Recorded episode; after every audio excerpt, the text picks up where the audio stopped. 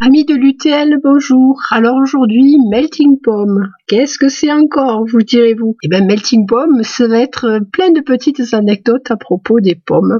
Pour commencer, le nom latin du pommier Malus, alors rien à voir avec les assurances, mais pensez plutôt à l'arbre du bien et du mal, justement, ou le pommier, qui dans les jardins du paradis était l'arbre de la connaissance. Alors, Adam et Ève ont croqué dans la pomme, et il leur est arrivé des tas de pépins, facile, me direz-vous.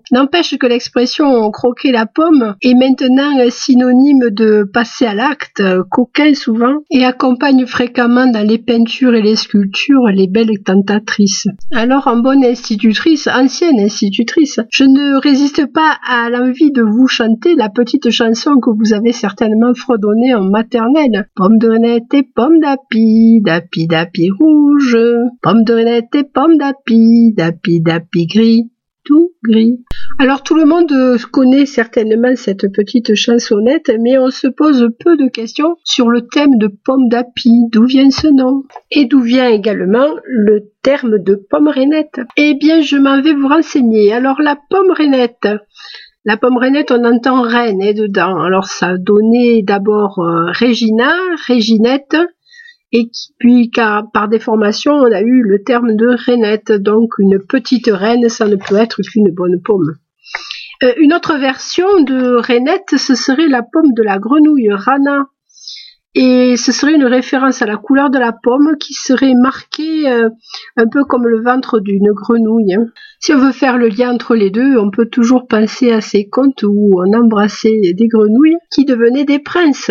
Et la boucle est bouclée. Non, un peu de sérieux, revenons à nos rainettes. Alors, elles sont très nombreuses, on en compte pas moins de 150 et il y en a certainement eu davantage. Et pour les distinguer, bien entendu, il faut utiliser des noms différents. Alors, si vous allez sur le site dont je vous ai déjà parlé, qui s'appelle pomme au pluriel.com, vous trouverez euh, non seulement des références sur les pommes, mais sur toutes sortes de fruitiers. Et à la rubrique rainettes, on se rend compte que pour les distinguer, il va y avoir euh, plusieurs façons de faire. La première, c'est de faire euh, référence au goût. Alors ça, c'est plutôt ce qui est le, le moins utilisé. Vous avez par exemple la rainette ananas la rainette jaune sucrée et la rainette bergamote qui fait euh, référence à un agrume qui s'appelle la bergamote que personnellement j'aime beaucoup et qui est utilisé en parfumerie et également pour faire les bergamotes de Nancy qui sont un petit bonbon délicieux et réputé. Une autre façon de dédommer les pommes, il s'agit de les décrire, donc de faire référence à leur forme. On va trouver une rainette longue queue et une rainette étoilée. Alors la rainette étoilée, on peut penser que ça peut faire référence à deux choses, soit des côtes marquées qui font que quand on coupe la pomme en deux, on a un motif d'étoile, soit quelque chose de remarquable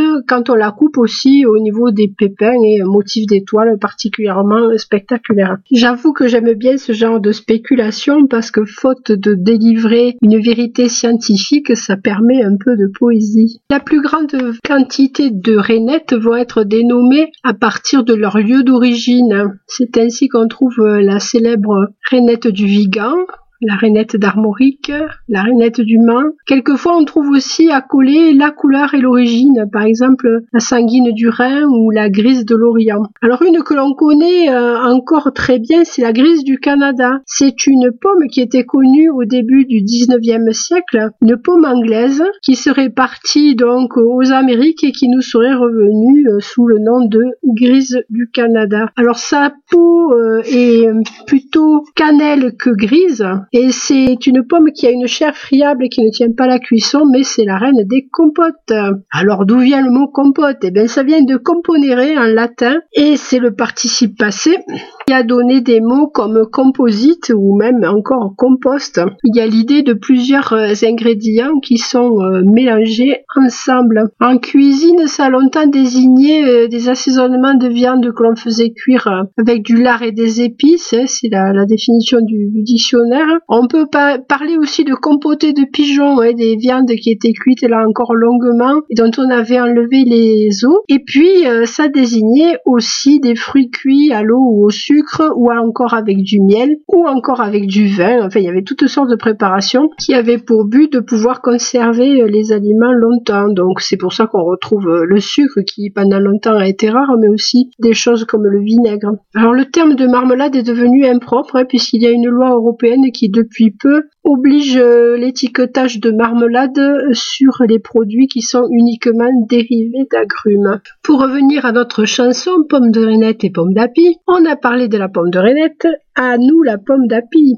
Alors le thème de pomme d'api a donné lieu à plusieurs hypothèses, comme souvent. Alors déjà pomme de rainette et pomme d'api, d'api d'api rouge, ça veut dire que ben on va en trouver d'autres couleurs. Hein. Si on précise la couleur, c'est qu'elles ne sont pas pareilles. Et c'est une pomme d'un petit format, c'est ce que l'on appelait les pommes goûtées, les pommes qu'on glissait dans le sac des enfants quand ils partaient à l'école. Ce sont souvent des pommes qui ont une joue euh, plus colorée que l'autre, hein. c'est-à-dire que la partie qui est exposée au soleil est souvent euh, vraiment euh, très très lumineuse. Cela explique qu'à une époque, on effeuillait les arbres avant la récolte et cela permettait de commercialiser des fruits qui avaient des couleurs magnifiques. Donc on n'a rien inventé. À la coupe, ces pommes présentent souvent une forme de pentagone. Elles ont des, côtes un peu marquées, au nombre de cinq, bien entendu. Voilà. Alors pour ce qui est du nom, de l'étymologie, euh, revenons à nos moutons. Il y a euh, trois hypothèses. Alors la première hypothèse se trouve dans les écrits de Pline l'Ancien. Alors Pline l'Ancien, je suis fan. C'est euh, un érudit qui a été d'abord chevalier dans l'armée romaine et qui passait apparemment une retraite plutôt sympathique au pied du Vésuve et qui est mort euh, dans l'éruption du volcan de Pompéi, mais qui, avant sa mort, a produit un nombre incalculable d'écrits, en particulier sur la nature. Et euh, moi, je suis une fan absolue, comme je vous l'ai déjà dit. Et j'ai découvert il n'y a pas longtemps d'ailleurs qu'il y avait des mangas qui étaient sortis sur sa vie. J'ai trouvé ça complètement réjouissant. Alors que nous dit Pline l'Ancien? Pline l'Ancien nous parle de pommes, attribué à Appius Claudius Caius, mais les pommes qu'il décrit ont une forte odeur de coin et comme la pomme d'api n'a pas d'odeur particulière, c'est une hypothèse qu'il convient d'éliminer. Alors mentionnons en passant qu'au temps de Pline l'Ancien, les pommes étaient commercialisées souvent dans des contenants en céramique en couches séparées par de la paille et qu'elles portaient souvent le nom de la province d'origine. Deuxième hypothèse, il s'agit de la forêt d'Apis en Bretagne qui aurait donné aussi naissance à une vieille vieille variété de poire, mais la plus probable reste la suivante, c'est-à-dire le nom grec apios qui aurait donné apple en anglais. Et là on peut dire que la boucle est bouclée. Donc pomme d'api, très très vieille variété que l'on va retrouver dans les jardins anciens et qui remonte à la nuit des temps. Alors qu'est-ce qui fait qu'on a perdu euh, toute cette diversité qui faisait la joie des papilles de nos ancêtres? Eh bien c'est comme souvent euh, multifactoriel. On va être savant. Alors il y a des raisons historiques, hein. euh, la désertification des campagnes euh, qui a fait que bon certaines parcelles sont tombées à l'abandon et que le maillage rural a été différent. Maintenant quand on voit les lotissements, on ne peut pas prévoir de mettre un arbre à plein vent dans un jardin parce qu'il y aurait, il tiendrait plus de place que le, pavillon qui y est implanté. Il y a aussi une question d'éducation, c'est-à-dire on ne peut désirer que des choses qu'on connaît. Donc si on a été élevé à la Granny ou à la Golden, on ne peut guère rêver de Renette du Vigan. Il y a le transport aussi. Alors ça c'est une raison, une raison géographique et économique, c'est-à-dire que certaines régions se sont spécialisées et on a favorisé des pommes qui étaient euh, belles à voir euh, et en faisant euh, une pomme par catégorie de couleur, hein, la golden jaune, la star crimson rouge, la granny smith verte. Alors ça fait des étals magnifiques, mais quelquefois les papilles n'y trouvent pas leur compte. Il y a aussi des raisons physiques, c'est-à-dire qu'à partir du moment où on commercialise loin, il faut absolument des pommes dont l'épiderme va supporter le transport. Hein. Alors pas question de la pomme qui se tale dès qu'elle tombe au sol et même si elle a un parfum merveilleux. Et puis il faut tabler sur les quantités, c'est-à-dire qu'on ne peut pas avoir un cajou d'une pomme et on veut des tonnages conséquents pour les variétés qu'on commercialise. Alors heureusement, le mouvement est en train un peu de s'inverser. Il y a un intérêt nouveau pour les variétés anciennes. Hein. À ce propos, je dois saluer le travail du CPE de Bagnères qui fait un inventaire des fruitiers sur le département. Si vous avez euh, des pommiers à signaler ou toutes sortes d'autres fruits et que ou que vous avez euh, rencontré en balade des vergers euh, plus ou moins abandonnés, n'hésitez pas à les appeler. Ils se feront un plaisir de venir recenser les arbres qui se trouvent là. Ils ont aussi la mission par greffage de répandre ces variétés qui pour certaines sont en voie d'extinction et qui font partie du patrimoine du département. Alors il faut savoir que certaines pommes célèbres hein, sont issues de semis tout simplement et c'est quelque chose qu'on peut aussi tenter dans son jardin euh, si on a le temps bien entendu puisque maintenant tout le monde est pressé. C'est aussi une des raisons pour lesquelles certaines variétés disparaissent, c'est-à-dire que si on doit attendre 7 à 8 ans qu'un arbre soit adulte, maintenant plus personne ne s'autorise à attendre aussi longtemps. Pourrait-on dire que c'est le versant philosophique de la disparition de certaines variétés? Ça reste à voir. Donc si vous avez euh, dans votre jardin un arbre qui a poussé par hasard et que vous avez euh, l'immense fortune d'avoir une variété méritante et méconnue, eh bien à vous de la baptiser. Donc je vous ai expliqué déjà comment on fait. On peut faire une description des caractères physiques de la pomme. Par exemple, on peut euh, faire référence à la façon dont elle est pendue à l'arbre. C'est ainsi qu'on a la longue queue ou la cour pendue. On peut aussi avoir une référence à son parfum. Selon le parfum de votre pomme, vous pourrez imiter les anciens qui avaient nommé euh, certains fruits du nom de fenouillée grise. Là, on pense qu'il y a un parfum d'anis hein, assez marqué. Pomme banane, châtaignier, pomme coin du Cantal, citron d'hiver, orangette, framboise d'Oberland. Oui, parce que les pommes, eh ben, c'est comme les, roses, hein, ça a des parfums extrêmement divers. Et c'est une éducation qu'il faudrait un petit peu refaire. Après, il y a aussi des métaphores qui vont pouvoir euh, donner le nom à votre pomme. Par exemple, les anciens avaient euh, une pomme grise qui s'appelait la griffe de loup parce que souvent son épiderme était strié comme si un loup avait griffé la pomme.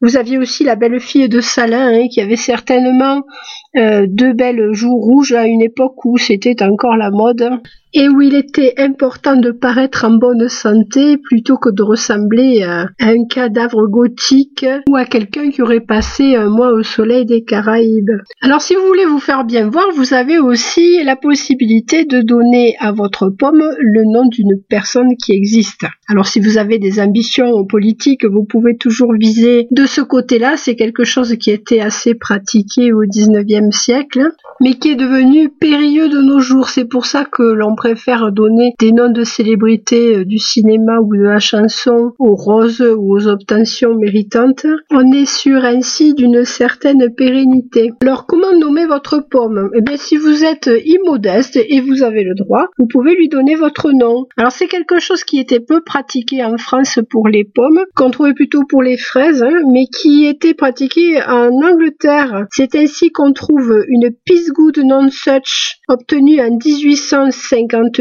par Monsieur Pisgood et une Cox Orange Pipine obtenue en 1825 par Monsieur Cox, une rainette orange qui a perduré jusqu'à nos jours. Peut-être euh, pour euh, la qualité de son goût, mais peut-être aussi parce qu'elle présente une coloration originale. Si vous voulez vous faire bien voir de votre patron, copiez les gens du 19e siècle qui, au lieu de directement donner le nom de la personne qu'il voulait un peu flagorner, je sais pas si c'est français d'ailleurs, donc de la personne qu'il voulait honorer, et donner plutôt le nom de la femme ou de la fille, ce qui était quand même assez rusé et qui euh, prévenait un refus de la part du bénéficiaire c'est ainsi qu'on trouve au XIXe siècle une pomme Jeanne Hardy qui était la fille du directeur du potager de Versailles. C'est une pomme qui a été baptisée en 1878 et qui a certainement donné de l'avancement à son obtenteur.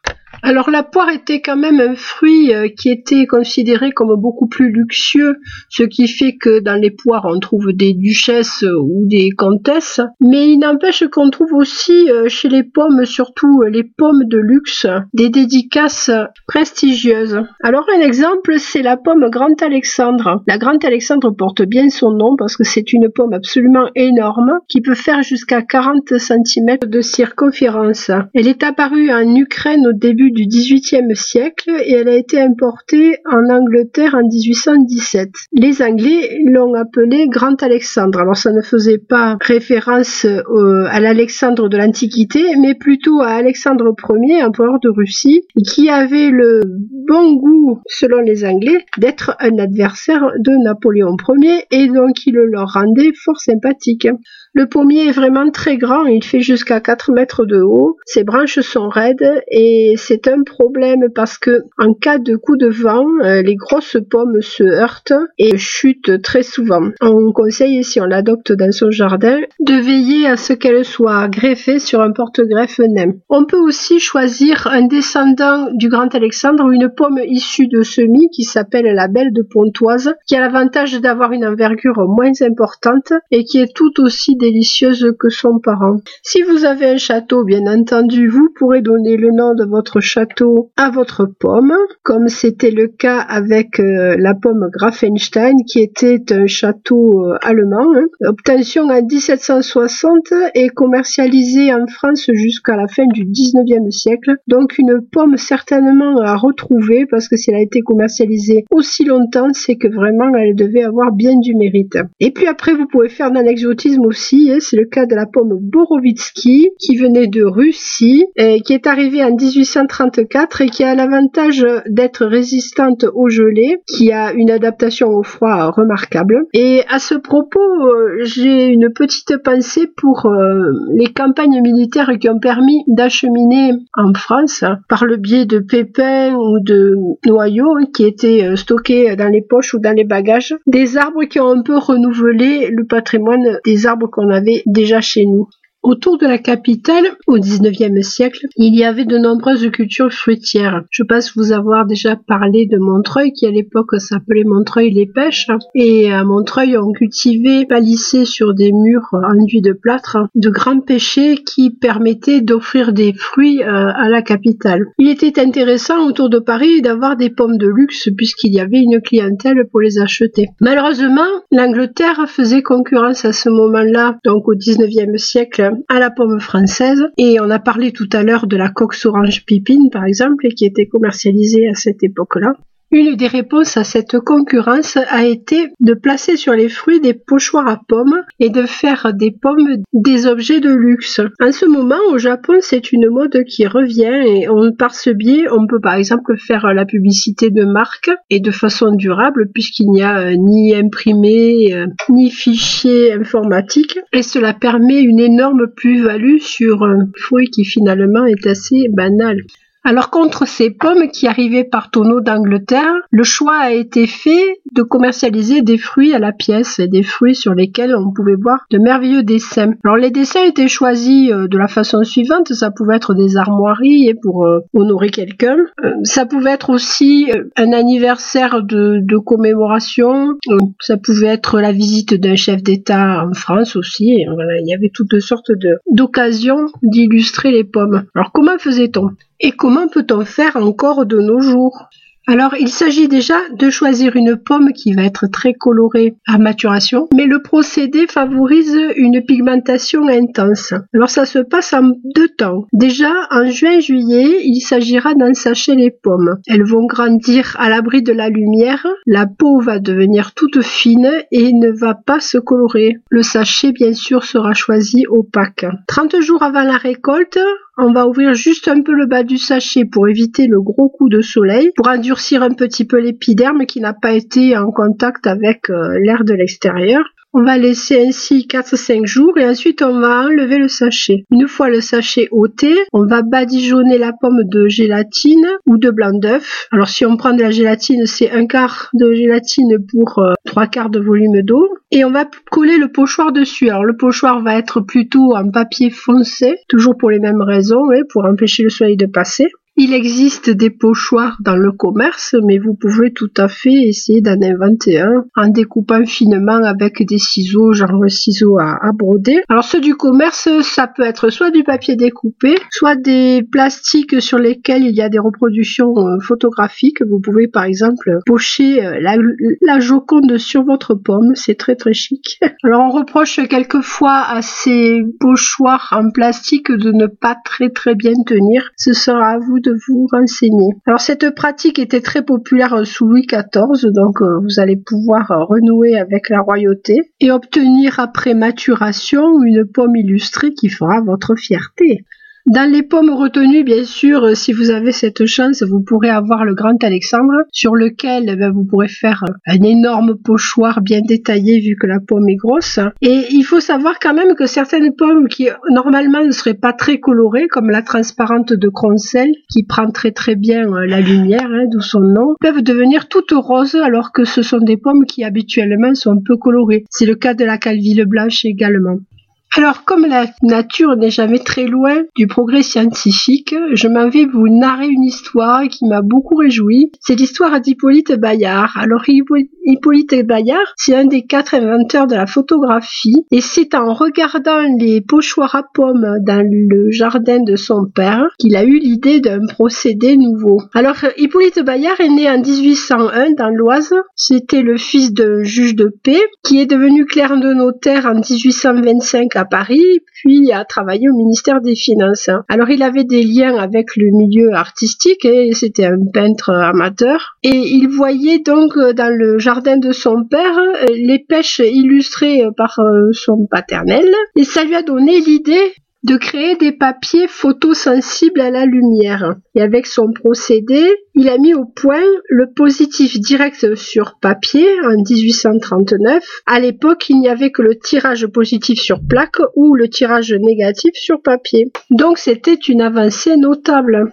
Heureusement, quand il s'est agi de prendre connaissance de son travail. Il est rentré en concurrence euh, avec Louis Daguerre. Louis Daguerre était soutenu par l'Académie des sciences, alors que Hippolyte Bayard était soutenu par les Beaux-Arts. Et malheureusement, euh, c'est euh, Daguerre qui a remporté tous les lauriers. Il a d'ailleurs été doté par l'État d'une bourse annuelle assez conséquente, de même que le fils de Nicéphore Niepce. Et le pauvre Hippolyte Bayard, lui, s'en est avec une petite bourse pour acheter du matériel photographique. Alors un peu dépité, euh, il met au point en 1840 une première photo mise en scène qui est un canular photographique et où il s'est représenté euh, en noyer, à demi dénudé. Euh. il a fait croire partout qu'il s'était suicidé parce que son procédé n'avait pas été retenu et son invention n'avait pas euh, connu la gloire qui aurait dû lui revenir.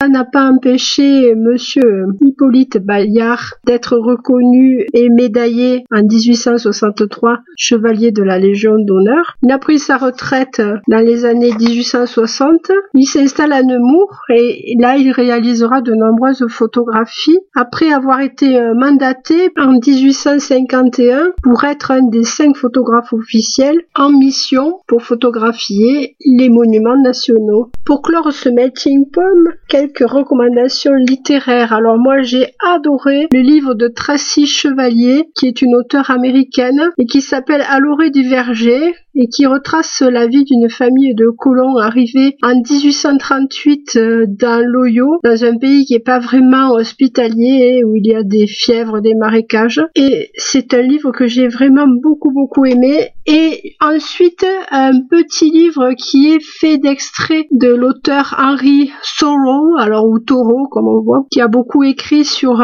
la désobéissance civile, mais qui a écrit aussi également des textes extrêmement poétiques sur l'observation de la nature et que j'ai trouvé vraiment remarquable. Alors c'est un tout petit euh, livre qui s'appelle Le mot et le reste et qui coûte 3 euros donc euh, foncez, c'est vraiment excellent. J'aime particulièrement le passage poétique qui s'appelle Nommer les pommes et dans lequel il, essaie de redonner des noms à des pommes devenues sauvages parce que les colons sont partis ou parce que la prohibition de, de l'alcool a fait que toutes ces pommes qui étaient destinées à, à faire de l'alcool eh ben, ont été abandonnées. Il y a tout d'abord la pomme des bois, la pomme du jet bleu, la pomme qui pousse dans les vallons boisés et aussi dans les creux des pâturages, la pomme qui pousse dans un vieux cellier abandonné, la pomme des prés, la pomme des perdrix, la pomme de l'élève qui fait l'école buissonnière et la pomme dégelée, la gelée dégelée et la pomme du concorde,